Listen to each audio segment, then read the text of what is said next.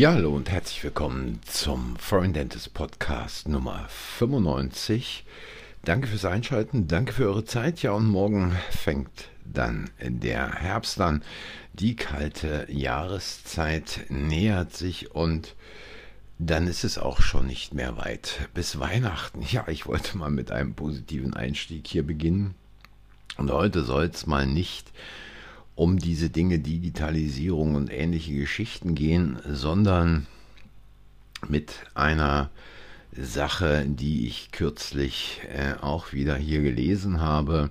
Da gab es eine Umfrage der Kassenärztlichen Vereinigung Berlin zum Mitarbeitermangel und die Überschrift lautete, so weh tut die Personallücken.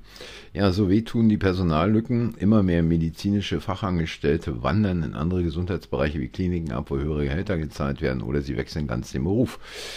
Und die KV Berlin schreibt dazu, die Niederlassung wird immer unattraktiver, die Suche nach Praxisnachfolgern gestaltet sich zunehmend schwieriger und die Praxen haben immer größere Probleme, offene Stellen zu besetzen. Eine unzureichende Finanzierung des ambulanten Bereichs, der Trend zur Anstellung und der demografische Wandel lassen die Versorgungslücken immer größer werden. Die ambulanten Strukturen drohen zu bröckeln.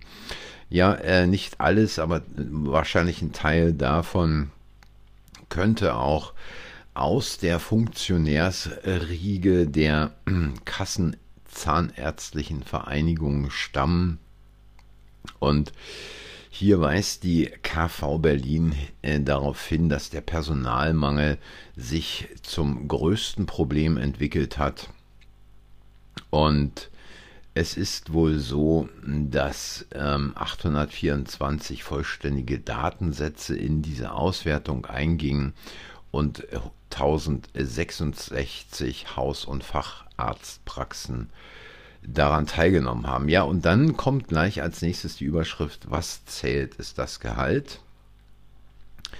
Ähm, wie die Umfrage zeigt, betreffen 79 Prozent der vom Personal an die Praxisinhaber adressierten Wünsche Gehaltserhöhungen gefolgt von Bonuszahlungen mit rund 50 Prozent. Ja, danach kommen flexible Arbeitszeiten mit 40 Prozent, zusätzliche Urlaubstage mit gut 35 Prozent und die Möglichkeiten sofort und Weiterbildung mit 25,7 Prozent.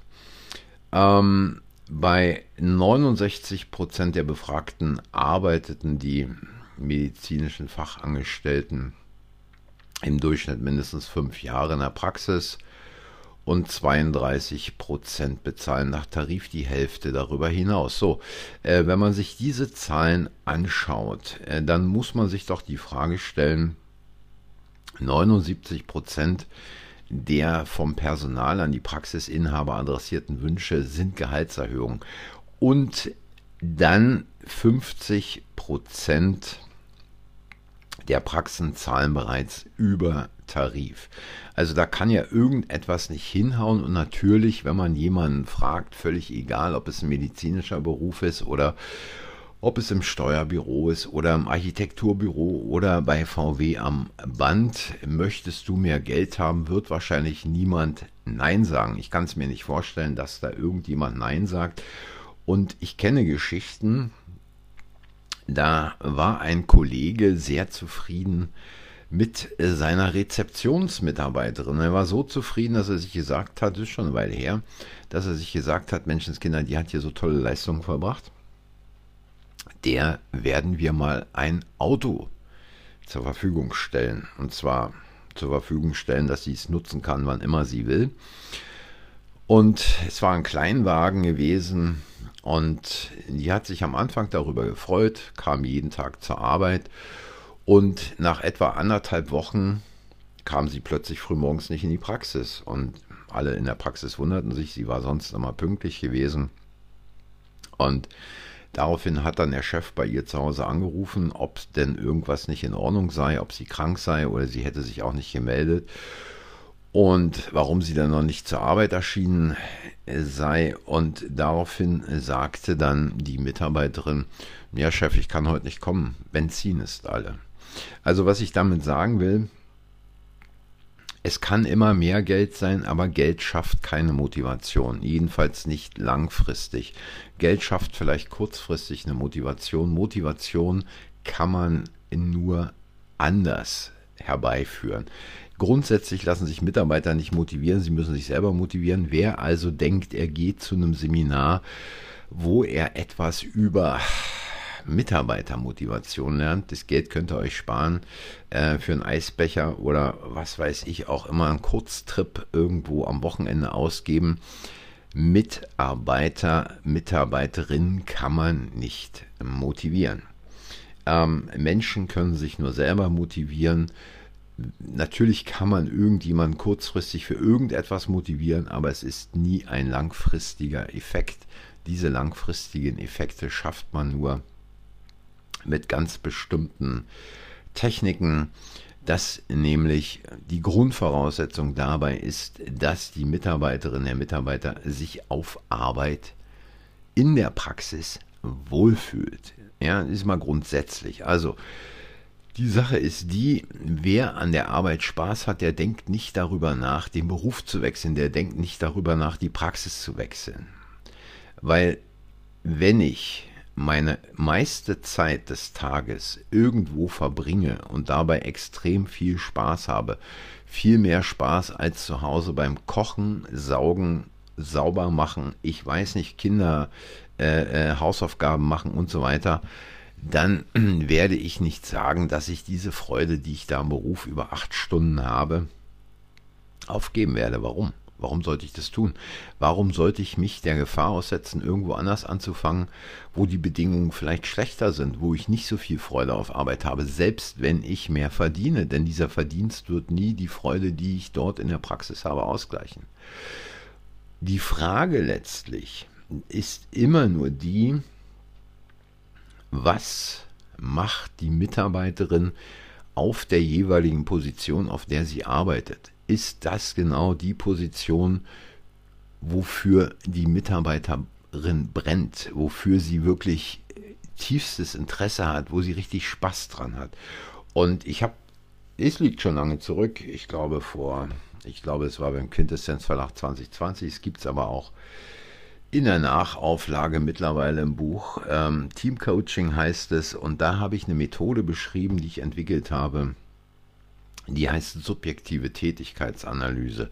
Und wirklich sich die Zeit zu nehmen, in der Praxis mal solch eine subjektive Tätigkeitsanalyse mit den Mitarbeiterinnen durchzuführen, bringt enorme Veränderungen, nicht nur für die einzelne Mitarbeiterin, sondern für die gesamte Praxis, weil nämlich da äh, plötzlich Vorlieben von Mitarbeiterinnen erkannt werden und vielleicht auch die ein oder andere Sache, was die Tätigkeit anbelangt, völlig neu bewertet wird.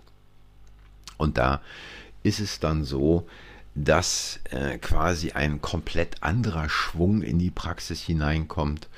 Und es ist, und das muss ich immer wieder dazu sagen, wenn ich Zeit brauche, wenn ich mehr Zeit herausarbeiten will, muss ich Zeit investieren. Mit anderen Worten, wenn ich mir nicht die Zeit nehme, mal einen Tag die Praxis zuzumachen und mit meinen Mitarbeiterinnen solche Dinge zu machen, dann werde ich es nicht auf die Reihe kriegen. Es hat keinen Sinn, zu irgendwelchen Seminaren zu fahren, in die Praxis zurückzukommen, irgendwelche Dinge umstellen zu wollen, der eine oder andere wird es kennen und ich habe es oft genug erlebt, äh, wie es war bei Kolleginnen, bei Kollegen, die auf einer Fortbildung waren, in die Praxis zurückgekommen sind und wo dann die Chefhelferin oder die äh, Helferin an der Rezeption zu den anderen Damen gesagt hat, Mädels, der war wieder auf einer Fortbildung, spätestens am Mittwoch hat sich's wieder gelegt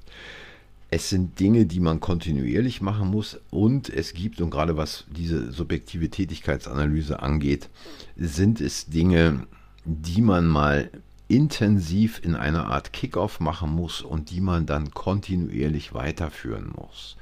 Und ich kann es nur aus eigener Erfahrung berichten.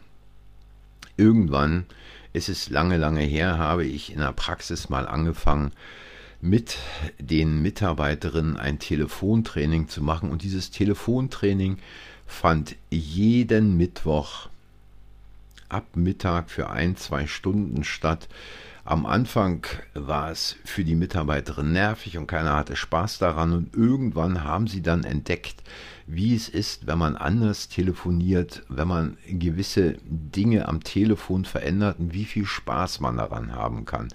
Und es sind dann aber Trainings, die ich da auch in der Praxis gemacht habe, die jetzt nicht einmal, zweimal, dreimal stattgefunden haben, sondern wirklich kontinuierlich sich fortgesetzt haben, sodass da also wirklich auch für die Mitarbeiterinnen eine Kontinuität erkennbar war.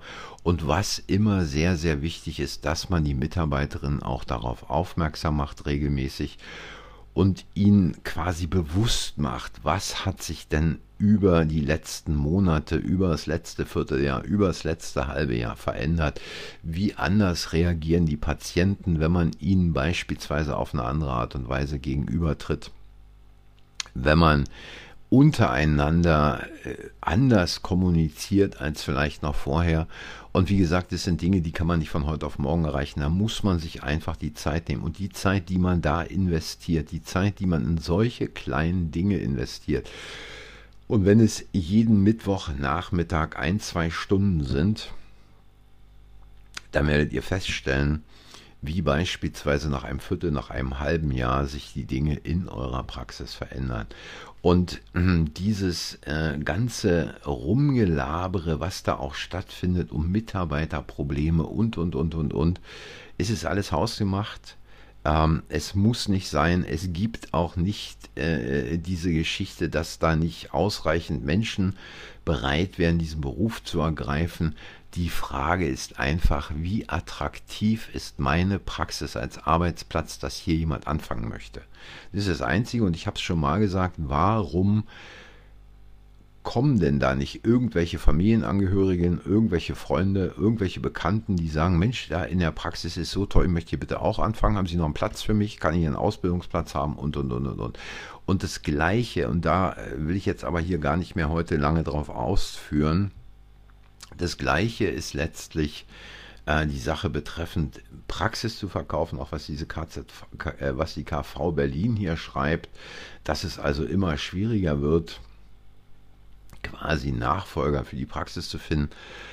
Auch das ist dummes Gerede, denn wenn ich weiß, wie es geht, was ich dafür vorbereiten muss, wie ich an die Nachfolger rankomme, welche Dinge ich da präsentieren muss und wichtig ist vor allen Dingen, und ich schaue mich da auch sicherlich, ich könnte es noch mehr machen, so viel Zeit habe ich nicht, weil ich auch noch andere Dinge zu tun habe, aber wenn ich mich da mal umschaue, was auf dem Markt unterwegs ist, dann sträuben sich mir wirklich die Haare. Ähm, es ist der gleiche Käse, der vor 20 Jahren von diesen sogenannten Beratern schon angeboten und äh, Kolleginnen und Kollegen verkauft wurde. Und da hat sich wirklich absolut nichts geändert. Die kommen dahin mit irgendwelchen Praxisbewertungen nach irgendwelchen Schemen und nach dem und nach dem und nach dem. Nee, völliger Blödsinn. Äh, wenn ich eine Praxis verkaufen will, dann setze ich den Preis fest. Und es ist ein freier Markt und wenn ich davon überzeugt bin, meine Praxis ist so und so viel wert, dann verkaufe ich sie für so und so viel. Und ich bin auch am Überlegen, ich habe es schon mal erzählt, ich kriege ja jeden Tag äh, mindestens ein, zwei, drei E-Mails über Praxisverkäufe in Großbritannien. Ich bin wirklich mal am Überlegen, diese Dinge zusammenzustellen und auch mal einen Überblick darüber zu geben, wer wie viel da an Umsatz macht, äh, an Gewinn und für wie viel diese Praxen verkauft werden. Weil es ist natürlich total unterschiedlich und ähm, da zeigt sich eigentlich diese ganze Variationsbreite, die da möglich ist. Nur man muss natürlich selber immer davon überzeugt sein, das heißeste Würstchen auf dem Grill zu haben. Ja, es nützt nichts, wenn man sich da selber in den Schatten stellt. Andererseits muss man natürlich auch sagen, es nützt nichts, wenn man da heiße Luft pustet. Also wie dies beispielsweise von der deutschen Außenministerin oder vom deutschen Wirtschaftsminister oder vom Kanzler oder anderen Typen da kommt. Man muss natürlich Fundamente haben, man muss fundiertes Wissen haben und man muss hinter den Dingen stehen, die man da verkaufen will, die man dann letztlich auf den Markt wirft und äh, potenziellen Interessenten anbietet. Wie gesagt, äh, da gibt es eine ganze Reihe und ähm, da könnt ihr auch mal auf Foreign Dentist gucken. Da gibt es ausreichend viele Artikel. Äh, wie gesagt, es gibt dieses Buch Team Coaching. Ich kann auch unten den Link nochmal runterbringen. Äh, in anderen Büchern, beispielsweise in der zahnärztlichen Privatpraxis, äh, in dem Buch habe ich auch einiges darüber geschrieben. Wer Fragen hat, kann mich gern kontaktieren. Aber nochmal hier an dieser Stelle. Nehmt euch die Zeit und wenn es jede Woche nur eine Stunde ist und fangt nicht an, irgendwelche Teambesprechungen zu machen, wo wieder irgendwelche Dinge von den Leuten verlangt werden, wo keiner Bock drauf hat, sondern sagt denen, pass mal auf, ich würde gerne Folgendes machen aus dem und dem Grunde, weil ich festgestellt habe, so und so. Und wir gucken uns das vielleicht mal gemeinsam an. Wenn wir das zwei, drei, vier Mal gemacht haben, dann würde ich auch gerne mal eure Meinung dazu haben. Ähm, und wirklich auch die Mitarbeiterin dann auf die Veränderung aufmerksam machen nach einer gewissen Zeit. Also es gibt da viele Dinge zu beachten. Ich kann hier nicht alle ausführen. Ähm, das kann man gerne mal in einem Seminar machen, äh, weil es wirklich Dinge sind, wo dann auch Fragen auftauchen, die beantwortet werden müssen und und und und und. Aber es funktioniert nicht mit dem schnellen Spruch. Der schnelle Spruch ist eben der schnelle Spruch, ist die Abkürzung. Und Abkürzung das weiß jeder aus der täglichen Praxis, wenn ich den Shortcut nehmen will, kann es letztlich nicht langfristig funktionieren. Ja, das war's für heute eigentlich schon. Wie immer Meinungen, Kritiken, Anregungen, Fragen. Äh, gern irgendwo da unten äh, ist äh, so ein Feld, wo man was antworten äh, oder fragen kann.